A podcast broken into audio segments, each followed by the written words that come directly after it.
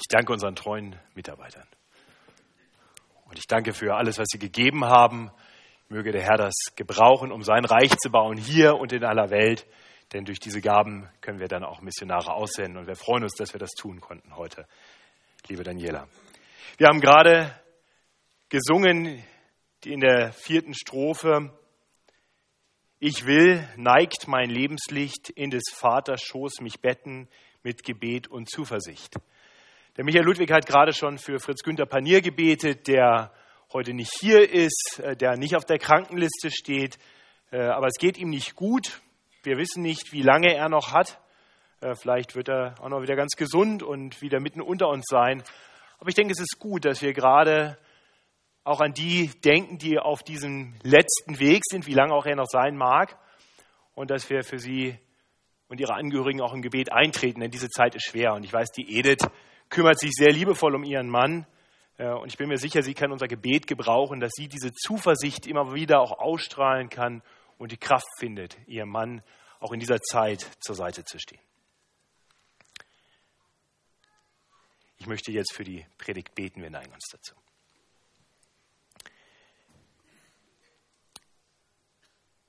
Lieber himmlischer Vater, danke, dass du zu uns sprichst durch dein heiliges, durch dein irrtumsloses, von dir eingegebenes Wort das doch auch so ganz menschlich ist und unsere Herzen anspricht. Und so wollen wir dich bitten, dass du genau das heute tust. Sprich du zu uns. Mach uns bereit zu hören. Mach uns bereit, deine Stimme zu hören durch die Worte von David, durch die Worte aus Psalm 13. Ermutige du uns durch dein Reden. Erbau du uns im Glauben. Tröste du uns und bereite du uns vor auf das, was kommen mag. Herr, so bitten wir dich, dass du die Worte, die ich nun spreche, leitest und führst, dass du mir hilfst, nur das zu sagen, was dein Wille ist und dass du uns bereit machst zu hören und dass du all das gebrauchst zu deiner Ehre und zur Erbauung der Gemeinde. Amen.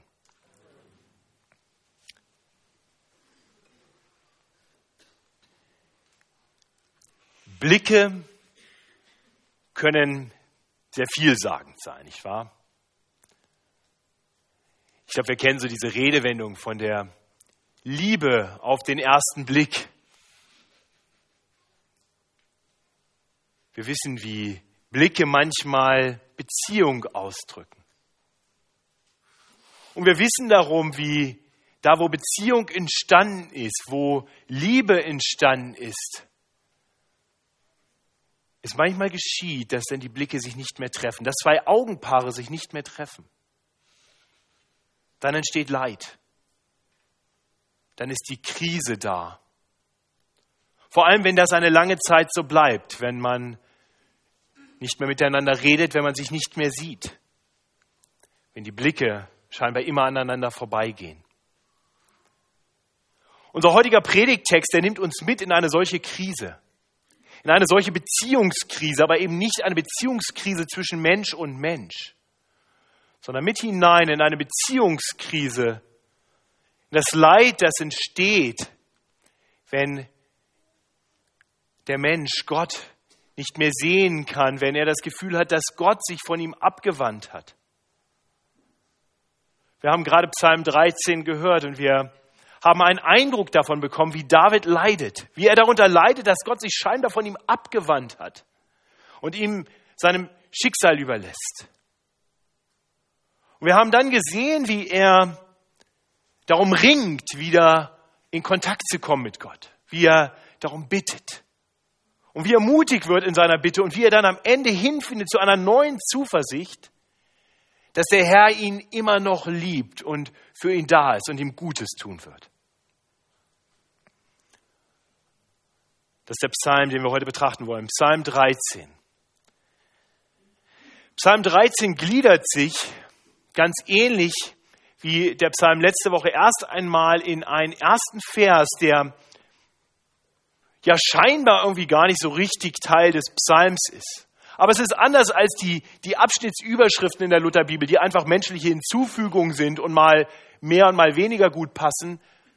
Vers 1 ist Teil dieses Psalms. Es ist von Gott eingegeben.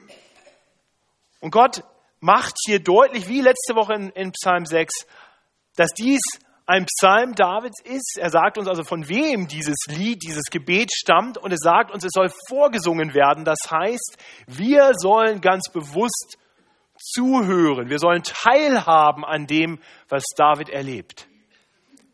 Dieser Psalm ist also nicht nur ein Gebet zum mal betrachten, interessant wie andere beten. Es ist etwas, wovon wir etwas lernen sollen. Wir sollen ermutigt und erbaut werden. Deswegen soll dieser Psalm vorgesungen werden.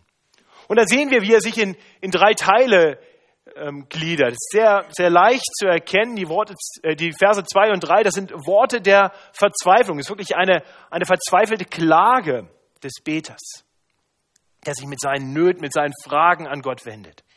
Und dann in Vers 4 und 5, da sehen wir dann die mutige Bitte.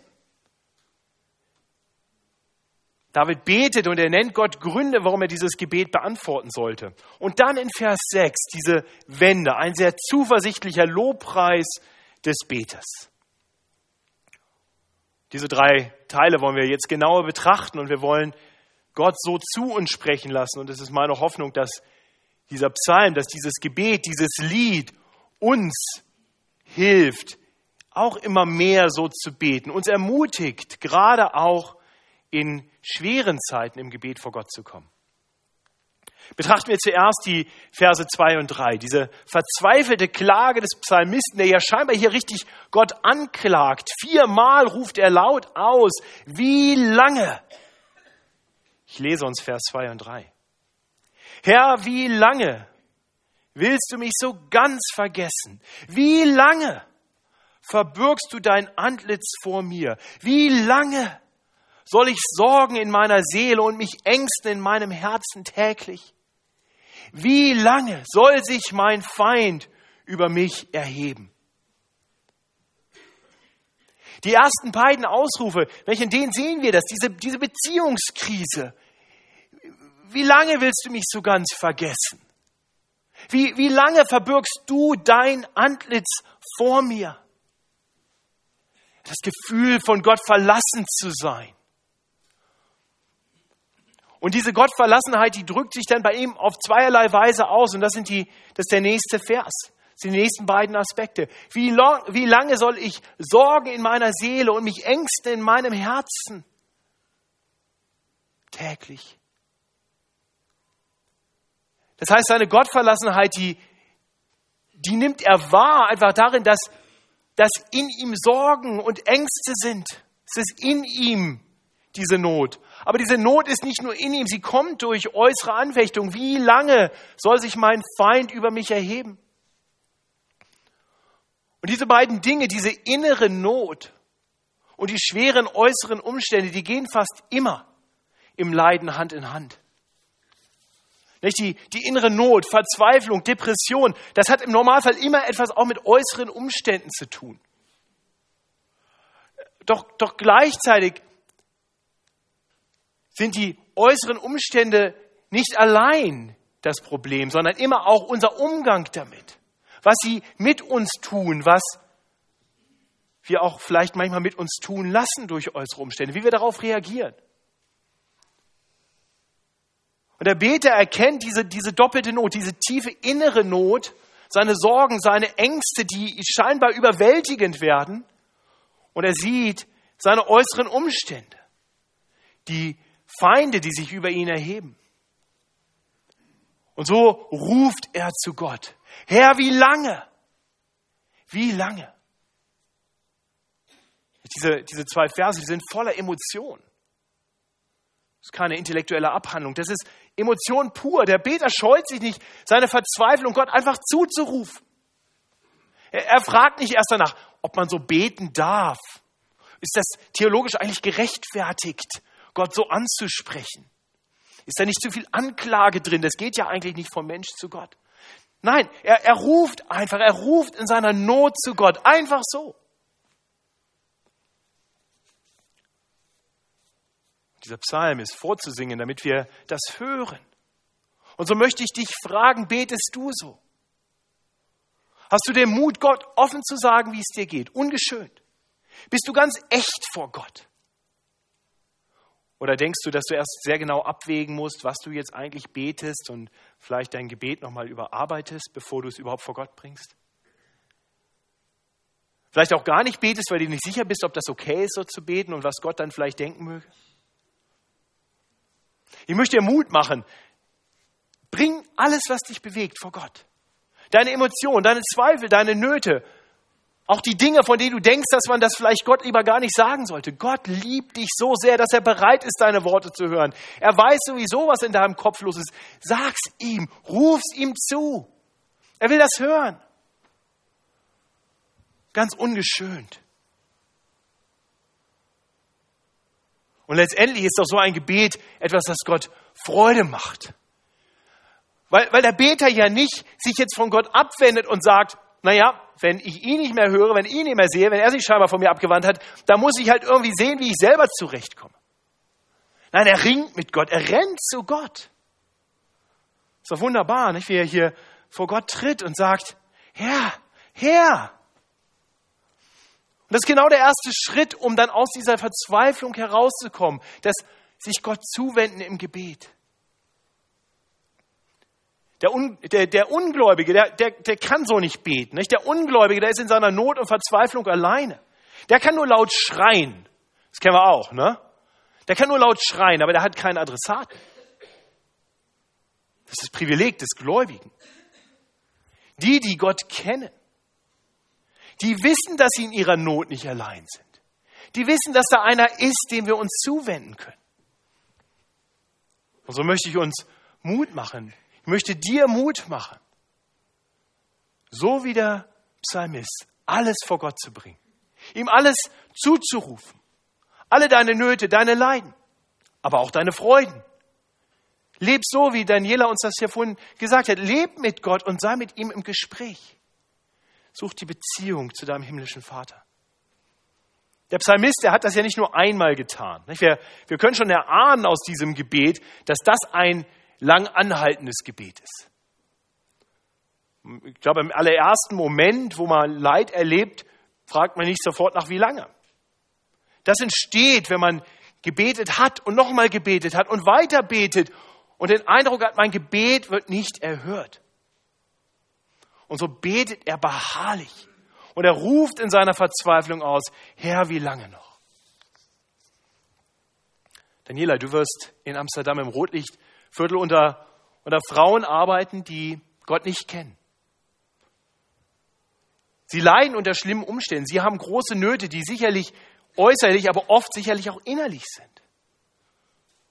Die kennen Gott nicht und die wissen gar nicht, dass sie zu ihm rufen können. Aber du, du kennst Gott und du kannst ihrem Leiden, ihren, ihren Nöten Worte verleihen.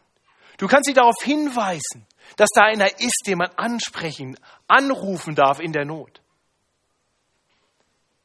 Und wir wollen dich da mittragen im Gebet und wir wollen dir Mut machen, tu das. Und dankbar, dass du gehst und den Menschen, die dort Not leiden, hilfst zu wissen, sie sind in ihrer Not nicht allein. Dieser Dienst wird nicht leicht sein. Du bist mitten umringt von Not dort, von viel Leiden. Und deswegen wirst auch du selbst sicherlich Phasen haben, in denen das Leid dir zu groß sein wird, wo Verzweiflung kommen wird. Und da möchte ich dir Mut machen. Du musst nicht stark sein. Du musst jetzt nicht die sein, die es noch irgendwie hinkriegt. Du darfst sein wie der große König David und deiner Not zu Gott schreien. Und darum wissen, dein himmlischer Vater hört dich und steht dir zur Seite. Im Ring mit Gott, da ist manchmal Geduld gefragt. Aber Lars hat es vorhin so schön gebetet. Gott hört unser Gebet. Auch wenn er es nicht immer sofort an, beantwortet, er hört unser Gebet. Das sagt uns Gottes Wort selbst. Und David scheint das zu wissen. Und deswegen ringt er mit Gott. Deswegen ringt er mit ihm und ruft ihm seine Verzweiflung zu. Und dann wendet er sich mit einer ganz konkreten Gott, Bitte an Gott. Und das sehen wir dann in den Versen 4 und 5. Dort sehen wir die mutige Bitte von David. Schau doch und erhöre mich, Herr, mein Gott. Erleuchte meine Augen, dass ich nicht im Tode entschlafe, dass nicht meine Feinde sich rühmen. Er sei meiner mächtig geworden meine Widersacher sich freuen, dass ich wanke. In Vers 2, da hat er zum Ausdruck gebracht, in seinem Rufen, wie lange noch, dass er den Eindruck hatte, Gott hat sich von ihm abgewandt. Gott hat ihn vergessen. Und jetzt betet er und sagt, Herr, schau doch, schau, wend dich nicht ab, schau, erhöre mich, Herr, mein Gott. Ein großartiges Gebet eines Menschen, der sich von Gott verlassen fühlt. Herr, schau, höre. David möchte wieder Kontakt haben mit seinem Gott. Er möchte wieder wissen, dass Gott für ihn ist, dass Gott ihm beisteht inmitten seines Leidens. Doch dann nach diesem Ausruf, schau doch, erhöre mich, Herr mein Gott, da nimmt dieses Gebet eine sehr interessante Wendung. Es wirkt fast so, als wenn der Psalmist plötzlich bemerkt, dass das Problem vielleicht gar nicht das ist, dass Gott sich abgewandt hat, sondern dass er ihn irgendwie aus den Augen verloren hat. Nicht deswegen sagte er, erleuchte meine Augen. Hilf mir, dich zu sehen. Gib mir neues Licht. Und ist das nicht tatsächlich immer das Problem, wenn wir den Eindruck haben, dass wir irgendwie keine Beziehung mehr zu Gott haben? Ich meine, Gott wendet sich doch nicht von uns ab. Gott ist doch niemals wirklich weg. Er ist da. Ich bin bei euch alle Tage. Er sieht und hört uns. David kommt das anders vor. Er fühlt sich von Gott verlassen, aber, aber wahrscheinlich so mitten in seinem Ausrufen, in seinem, wo, wo, wo er seinem Leid Worte verleiht, hört er auf sich selbst und, und scheinbar wird ihm irgendwie klar, das Problem ist vielleicht gar nicht, dass Gott sich abgewandt hat. Das Problem ist vielleicht, dass ich ihn aus dem Augen verloren habe. Und er erkennt scheinbar, dass dieses, dieses Problem, das Gott nicht sehen zu können, etwas ist, was er nicht einfach lösen kann. Und so ruft er das Gott zu. Erleuchte meine Augen. Mach mich, der ich irgendwie etwas blind geworden bin, wieder sehend. Oh, was für ein wunderbares Gebet für einen jeden von uns, nicht wahr? Wenn wir das Gefühl haben, wir, wir können Gott nicht mehr so richtig hören. Wir haben irgendwie den Kontakt zu ihm verloren. Ja, wir kommen zu ihm, wir lesen sein Wort, aber es spricht uns überhaupt nicht mehr an. Es ist nicht mehr lebendig. Dann dürfen wir zu Gott kommen, genau mit diesem Gebet. Wir dürfen ihn bitten, dass er unsere Augen öffnet. Psalm 119, Vers 18 bringt das so wunderbar zum Ausdruck. Herr, öffne mir die Augen, dass ich sehe die Wunder an deinem Gesetz. Dass ich nicht einfach nur Worte lese, sondern dass ich dass ich die Herrlichkeit deines Wortes erkenne. Gesetz heißt hier nicht die zehn Gebote, das ist ein Ausdruck für das ganze Wort Gottes.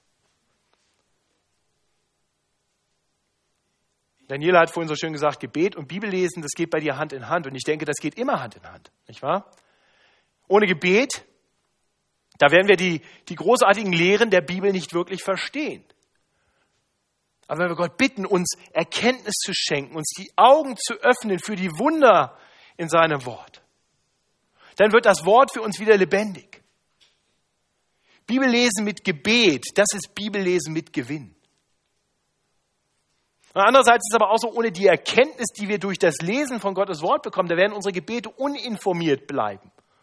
Deswegen fand ich das so wunderbar, war nicht mal abgesprochen, dass du uns gerade nochmal mit hineingenommen hast und gesagt hast, ich lese Gottes Wort und das informiert mein Gebet. So kann ich jetzt Gott preisen. Jetzt habe ich Worte. Jetzt habe ich auch wieder neues Verständnis davon, wer Gott wirklich ist. Neue Zuversicht zum Gebet. Gerade in, in Leidenszeiten ist es so, dass unsere Gedanken manchmal etwas wirr werden. Dass wir gar nicht mehr genau wissen, was eigentlich richtig und falsch ist. Gar nicht mehr genau wissen, was wir überhaupt noch beten sollen. Und da, und da kann uns Gottes Wort helfen, dass sich unsere Gedanken und Emotionen wieder neu ordnen, wieder um Gottes Wort herum orientieren. Und dann werden wir erkennen, so wie David das erkennen durfte, dass, dass Gott seinen Kindern nie versprochen hat, dass wir ein leidensfreies Leben führen werden.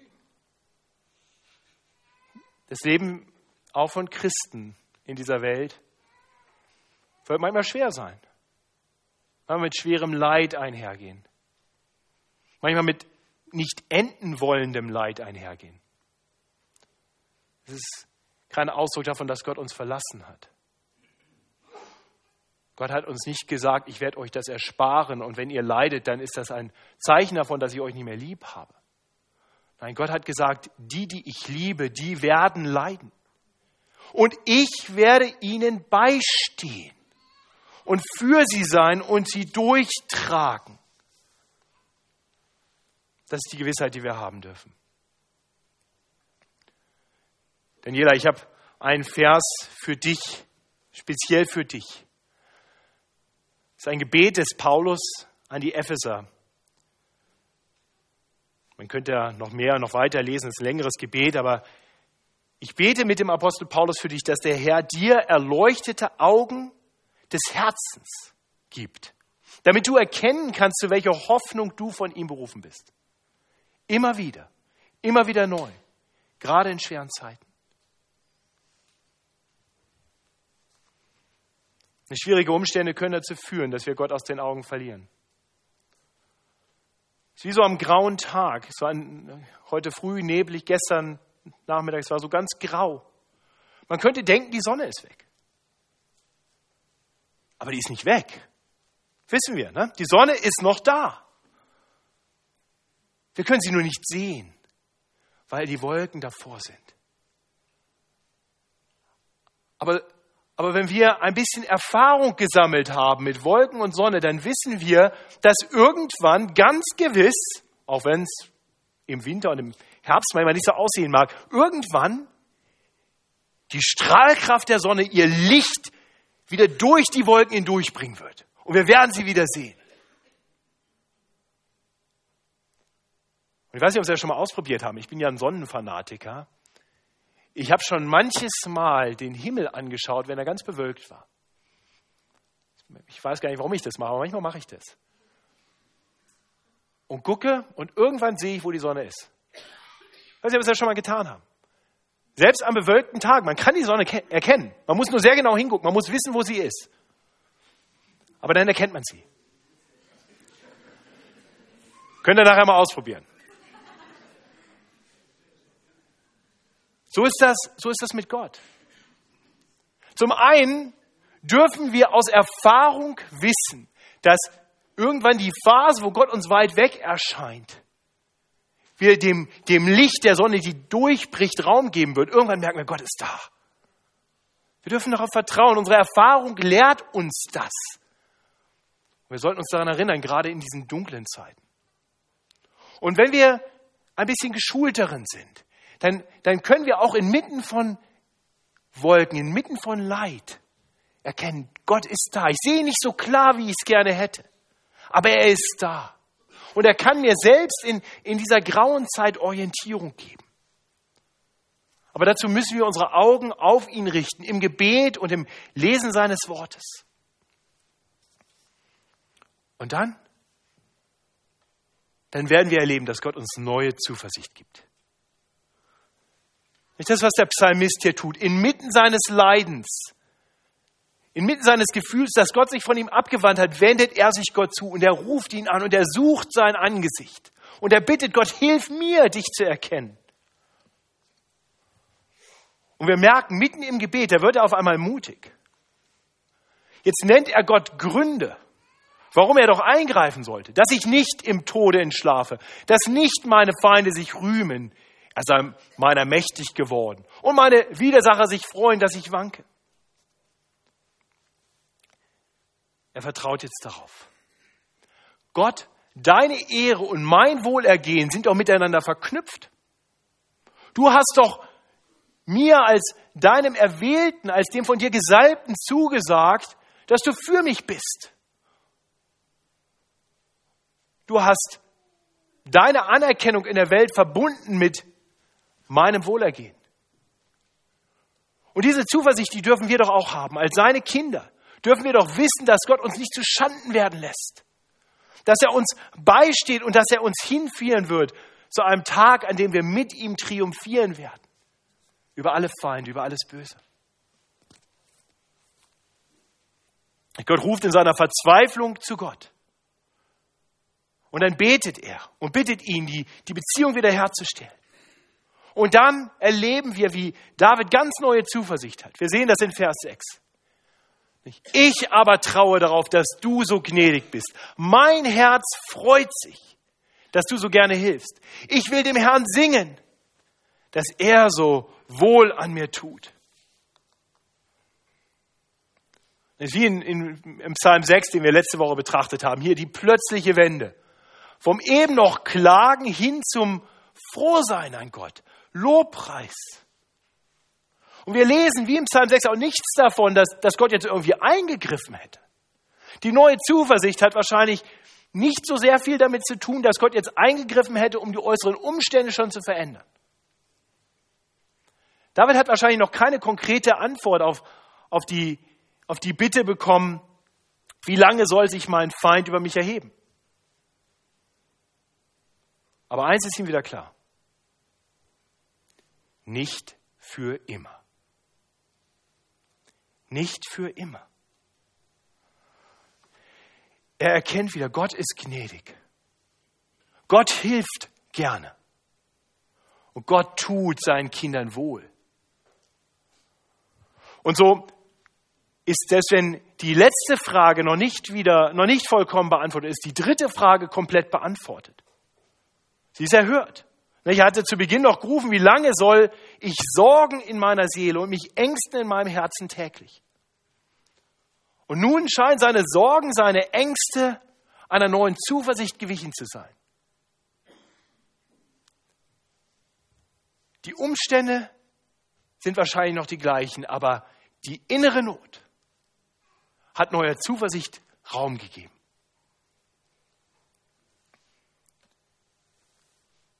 Diese Zuversicht ist berechtigt.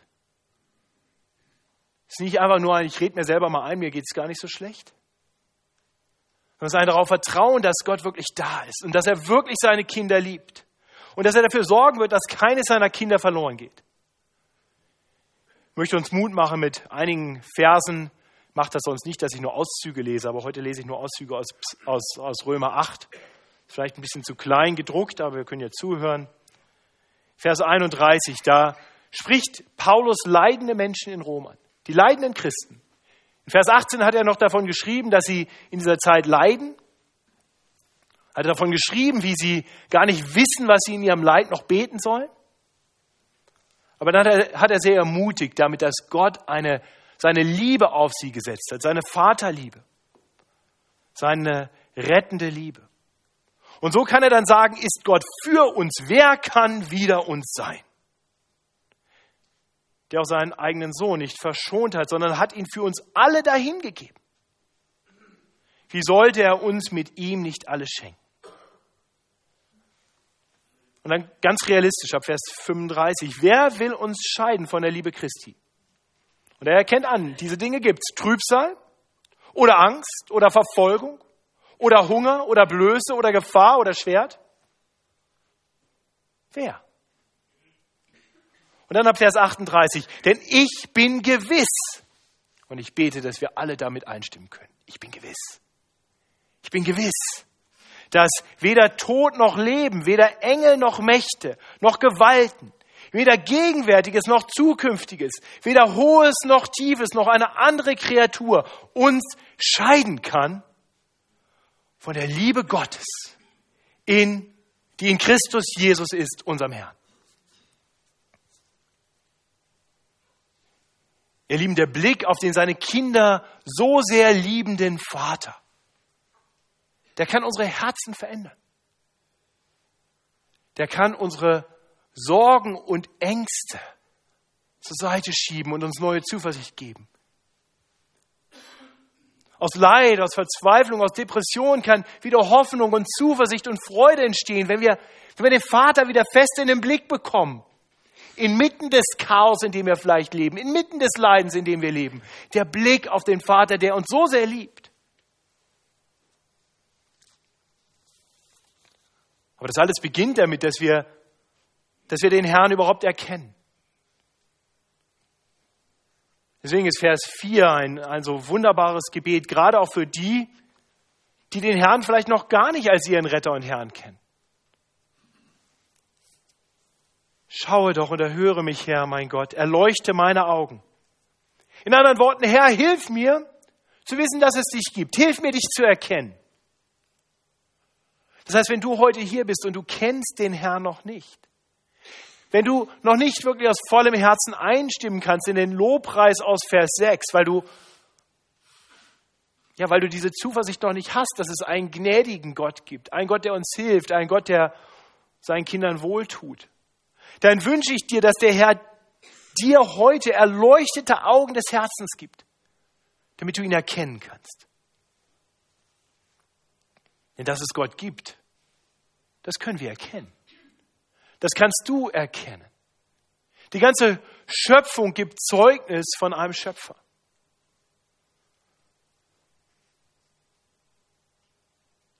Und nachdem Gott diese Welt geschaffen hatte, da, da sagte er, dass er alles, was er gemacht hatte, gut gemacht hat.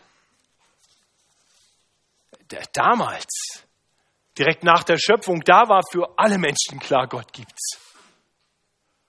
Adam und Eva in den Garten gestellt, die wussten, ja, das ist so traumhaft und Gott ist so offensichtlich da. Sie lebt mit ihm von Angesicht zu Angesicht. Da war kein Zweifel da. Doch dann haben sie sich gegen ihn gestellt, dann haben sie gegen ihn rebelliert, sie haben seine gute Ordnung missachtet. Und so kam dann Sünde und so kam dann Leid in diese Welt. Und das bis heute so. Wir Menschen haben alles kaputt gemacht. Das heißt, die Frage auf, äh, die, die Warum-Frage die Warum-Frage in Zeiten des Leidens, die ist leicht beantwortet. Warum Leid? Warum Sorgen und Nöte? Genau deshalb, weil wir Menschen alles kaputt gemacht haben, weil wir uns von Gott abgewandt haben. Aber Gott hat das Gebet aus Vers 4, das Gebet Davids erhört. Ich schaue doch und erhöre mich her, mein Gott. Er hat ihn erhört. Er hat auf ihn geschaut und er, und er sandte seinen eingeliebten Sohn in diese Welt. Jesus Christus kam. Gott kam, damit wir ihn wieder sehen können, damit wir wieder mit ihm leben können. Er ist zu uns Menschen gekommen und hat dann so gelebt, wie wir hätten leben sollen. Ein perfektes Leben im vollkommenen Vertrauen auf Gott, in Liebe zu allen Menschen. Und dann hat er sich, der, der eine, der, der ohne jede Schuld war, dann hat er sich ans Kreuz nageln lassen, um für Sünder zu sterben, um die Strafe auf sich zu nehmen, dafür, dass wir die Welt kaputt gemacht haben durch unsere bösen Taten. Und dort am Kreuz hing Jesus. Und dort am Kreuz hat Jesus das erlebt, was, was wir, wenn wir zu ihm gehören, durch den Glauben nie mehr erleben müssen, auch wenn es uns so vorkommt. Jesus Christus hat dort wirklich Gottverlassenheit erlebt. Der geliebte Sohn schrie seinem Vater diese Worte zu. Mein Gott, mein Gott, warum hast du mich verlassen? Das hat er für uns erlitten und wir müssen deshalb nicht mehr diese Gottverlassenheit selbst erleben. Wir dürfen wissen, er ist bei uns. In der Tat, Christus ist auferstanden. Er hat Tod und Sünde überwunden. Sein Vater hat sich nicht von, e, für, auf ewig von ihm abgewandt. Er hat sich ihm wieder zugewandt, hat ihm neues Leben gegeben. Die Jünger haben ihn gesehen, 40 Tage wandelte er auf Erden und dann fuhr er auf in den Himmel. Und jetzt ist er wieder von Angesicht zu Angesicht zur Rechten seines Vaters. Von dort wird er eines Tages kommen und dann werden wir ihn auch sehen von Angesicht zu Angesicht. Und bis dahin sagt er uns, dass wir ihn sehen können mit den Augen des Herzens. Alles, was wir dazu tun müssen, ist, zu ihm zu kommen, wenn du das noch nicht getan hast. Bitte Gott, dir die Augen aufzutun, dass du ihn erkennst, dass du seine Liebe erkennst. Und ich kann dir garantieren, dann wirst du zu ihm kommen. Denn er ist ein so guter Gott. Ein so wunderbarer Gott. Dass wenn wir seine Herrlichkeit erkennen, wir in keine andere Richtung mehr laufen werden. Daniela, du hast Gottes Gnade in deinem Leben erlebt. Du hast erfahren dürfen, dass der Herr dich liebt. Du hast seine Herrlichkeit erkennen dürfen. Du hast das Verlangen deshalb, das ganz natürliche Verlangen, mit ihm zu leben und für ihn zu leben. Und du stellst dich in seinen Dienst, um, um diese großartige Botschaft, die du hören und glauben durftest, weiterzusagen. Menschen in Not, den Prostituierten in Amsterdam. Möge der Herr dich dabei segnen und dich gebrauchen. Ich möchte dir noch ein Bibelwort mitgeben. 2. Korinther 4, Vers 6. Dort vergleicht Gott das, was er in der Schöpfung getan hat, oder Paulus vergleicht das, was Gott in der Schöpfung getan hat, mit dem, was er durch dich tun kann. Ein Schöpfungsakt. Gott, der sprach, Licht soll aus der Finsternis hervorleuchten.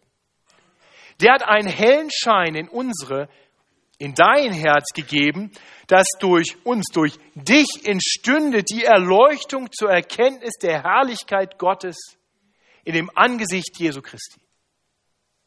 Amen. So möge es sein. Möge dir diese Erkenntnis selber immer wieder neue Zuversicht und Kraft für deinen Dienst geben. Und dann möge er genau das durch dich tun. Ihr Lieben, wir alle dürfen wissen, Gott hat uns nicht vergessen. Ganz im Gegenteil, er ist bei uns alle Tage. Er steht uns bei, gerade auch mitten im Leid. Und eines Tages, vielleicht schon bald hier auf Erden, spätestens, wenn wir ihn sehen werden von Angesicht zu Angesicht, wird er unser Leid beenden. Und wenn es dann soweit ist, dann werden wir erleben, dass wird uns klar werden, dass diese Zeit des Leidens hier auf Erden leicht und kurz war. Im Vergleich zur ewigen Herrlichkeit in seiner Gegenwart. Das mag uns im Moment noch etwas abstrakt vorkommen und seltsam klingen, gerade in Zeiten, wo das Leid scheinbar kein Ende nimmt. Aber eines Tages werden wir erkennen, dass Gottes Wort recht hat. Dieser Zeit Leiden sind leicht und kurz im Vergleich zur Herrlichkeit, die uns erwartet. David hat diese Zuversicht bekommen. Aus dieser Zuversicht heraus spricht er, ich aber traue darauf, dass du so gnädig bist. Mein Herz freut sich, dass du so gerne hilfst. Ich will dem Herrn singen, dass er so wohl an mir tut. Oh, hast du diese Zuversicht? Dann bring Gott all dein Leid. Und dann bete und bitte ihn, einzugreifen, deinem Leiden ein Ende zu bereiten. Und dann bedenke, dass er dich in Jesus Christus schon so sehr geliebt hat, dass er dein größtes Leiden dir vollkommen erspart hat. Das Leiden, das wir alle verdient hätten, ein ewiges Heulen und Zähneklappern, hat er uns erspart. Das werden wir nie erleben. So sehr liebt er uns, so gnädig ist er, so sehr hat er uns geholfen und uns wohlgetan. Und dann vertraue darauf, dass, dass die Leiden in dieser Zeit, die du erlebst, nicht größer sind als das, was du ertragen kannst. Auch das hat er dir zugesagt. Er wird dir nicht mehr zumuten, als du ertragen kannst. Er wird dir die Kraft geben, durch dein Leid hindurchzugehen. Und er wird dein Leiden eines Tages beenden. Und so dürfen wir zu ihm beten, voller Zuversicht. Wir dürfen füreinander beten, wenn wir selber keine Worte mehr haben. Wir dürfen ihn preisen mit dem Psalmisten. Und das möchte ich tun zum Abschluss. Lieber himmlischer Vater, danke, dass wir deine Kinder sein dürfen. Und Herr, unsere Väter hier auf Erden, die haben mehr oder minder gut für uns gesorgt. Und deswegen hinkt dieses Bild für den einen oder anderen. Aber du bist der perfekte Vater, der seine Kinder liebt, der sie nie verlassen wird, der immer ein Ohr für sie hat, der immer Zeit für sie hat. Herr, ich möchte dich bitten, dass du uns mutig machst, im Gebet vor dich zu treten, in jeder Situation. Ich möchte dich bitten, dass wir füreinander beten, wenn der eine oder andere nicht mehr beten kann. Ich möchte dir danken, dass Daniela uns darin ein Vorbild sein kann, dass sie betet für die Frauen, die selber dich noch gar nicht kennen. Wir wollen dich bitten, dass du sie segnest darin und ihre Gebete erhörst und sie so zum Segen setzt für viele. Und ich möchte dich bitten, dass du das auch immer mehr in dieser Gemeinde tust, dass wir uns nicht schminken, um unser Leid zu verstecken, sondern dass wir es ausrufen, rausrufen zu dir und erleben, du bist gut und treu. Danke, dass wir wissen dürfen, du bist bei uns alle Tage, du bist für uns und deine Liebe ist grenzenlos. Gepriesen seist du. Amen.